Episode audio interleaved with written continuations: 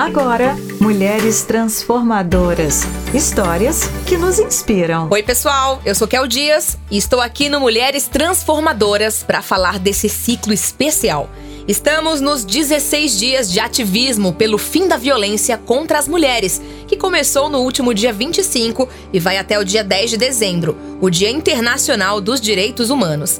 Durante esse tempo, devemos refletir sobre a necessidade de erradicar todas as formas de violência contra a mulher. E temos a missão de informar toda a sociedade sobre a necessidade de combater todas as formas de violência e atitudes preconceituosas.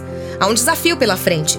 Somos a maioria da população, mas não estamos em pé de igualdade nos espaços de decisão seja no mercado de trabalho ou na política, onde somos ainda mais afetadas pelas desigualdades.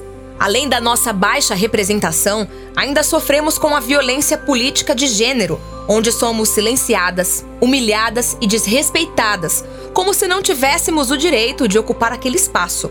Isso ainda piora quando falamos de estereótipos. Esperam que a mulher na política seja apenas dócil e conciliadoras, e podemos ser, mas quando somos firmes, nos classificam como desequilibradas e acham que queremos agir feito homens, quando só queremos nossos direitos, de vez, de voz, de legislar, de liderar.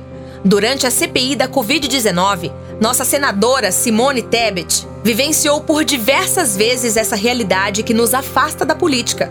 No início dos trabalhos, nenhuma mulher tinha titularidade nas 18 cadeiras da CPI.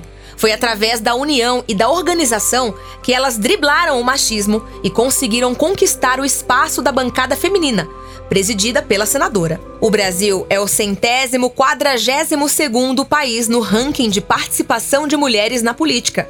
51% das mulheres relatam que já sofreram violência política enquanto eleitoras, candidatas ou no exercício do mandato, entre elas, xingamentos, exclusão, expulsão, restrição, ameaças, ataques sexuais, fake news, agressões físicas e invasão de redes sociais. Precisamos de transformação. E mais do que tudo, precisamos de um basta. Não podemos tolerar as violências que afastam mulheres da vida pública, do mercado de trabalho, do ensino formal ou da política. É impossível pensar em um mundo sem desigualdade sem pensar na vida de todas as mulheres e meninas. Precisamos desse ciclo de reflexão para que em todos os dias de nossas vidas venhamos construir de forma efetiva, consistente, um mundo mais igual para as mulheres, que será mais justo e solidário para todos. Você ouviu Mulheres Transformadoras histórias que inspiram para gente mudar o nosso mundo.